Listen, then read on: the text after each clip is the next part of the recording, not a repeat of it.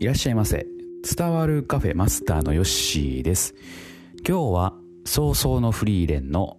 若者の特権を見たのでその感想をお話ししていこうと思います。はい。えー、早々のフリーレン。アニメをね、えー、継続して見ているんですけれども今回の話もね良かったなと思いました。はい。えーまあ、前半のねパートはですね、えーまあ、フェルンの誕生日をですね忘れていてシュタルクが怒られるすねすねてね出ていくということなんですよ。でえー、まあプレゼントねどうするかと、まあ、2人とも若いですから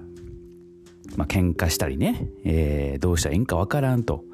えー、いうところなんですけども、えー、前回ね新しくパーティーに入った、え、僧侶がね名前忘れましたけれども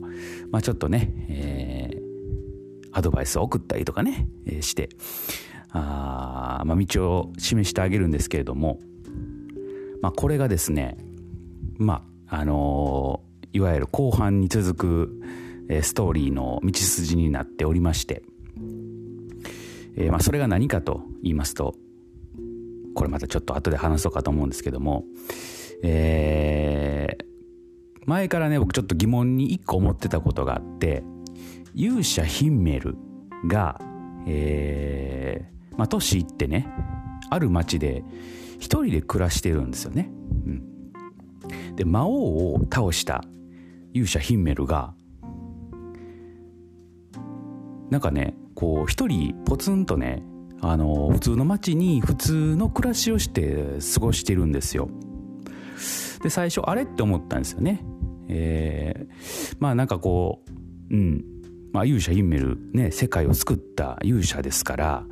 なんかこうねあのー、家族に囲まれてねえー、まあちょっといい暮らしをしてんのかなと思ってたんですけども。そうではなかったんですよ。結構ね普通の家に一人で過ごしていると、うん、でまあそういうねえーまあ、世界なのかなっていうふうにこう思ってたんですけどもあなんかあそうヒンメル一人であれ、えー、過ごしてたんやっていう感じだったんですよ。でその謎がですね僕なりにちょっと一個解けたかなと。いうようなお話でした。はい。まあ、それがですね、えー、なんでそう思ったかっていうとですね、えー、まあ、馬車に乗っていてですね、えー、あの、フリーレンがですね、えー、フェルンの、うん、ブレスレットに気がついたんですよ。ああ、そのブレスレット新しく買ったんだね、みたいな。私もヒンメルにその同じ柄のえー、指輪をもらったよと。うん。っていうところから始まるんですけども、そのね、えっ、ー、と、指輪とかね、ブレスレットの柄っていうのが、まあ言ったら、えー、まあ愛しているというような、えー、言葉、花言葉っていうかね、そういう言葉だったんですよ。で、えー、まあフリーレンの階層に入るんですけれども、えー、ヒンメルがフリーレンに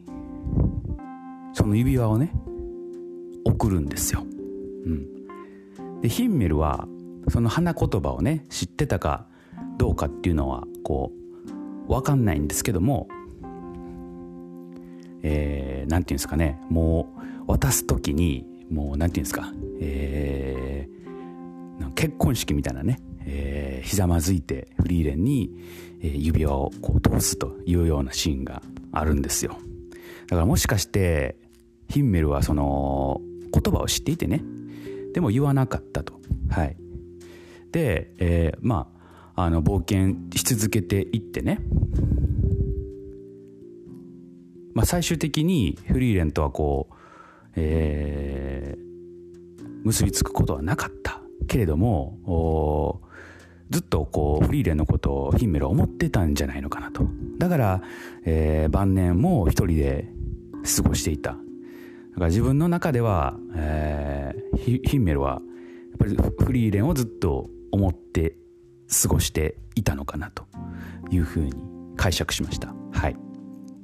もっとね詳しい人がいたらですね、えー、その辺ね教えていただきたいんですけどもなんとなくねあのつながったかなというふうに思いますなぜ、えー、ヒンメルが、えー、一人で過ごしていたかはいえー、ねその辺は本当あのー、まあ、解釈がいろいろあると思うんですけれども僕はそういう解釈をしました。はい。いやなんかね今回の話もねすごく良かったんですよ。良かったっていうのをまとめるっていうのはね難しいんですけども毎回ねやっぱりねいいこうねなんかこう切ないこう切ないというか懐かしいこうこう回想がね入ってくるんでほっこりするというかキュッキュッとねこう心がなるというかうん。そんな、えー、早々のフリーレン。いや毎回楽しみです。毎週ね、えーまあ、金曜日に放送されてですね僕は録画して土曜日の朝に見るんですけれども、えー、楽しみですね、え、このアニメがね。はい。ぜひね、え、これね聞いてちょっと気になった方はですね、ぜひ、まあ、漫画でもいいですし、アニメでもいいですし、え、ちょっと見たり読んだりしていただきたいなというふうに思います。まだね、感想とか言い合えたら嬉しいなと思っております。まあ、そんな感じで今日はね、ちょっとヒンメルの謎について解いてみたというお話でした。それではまたのご来店お待ちしております。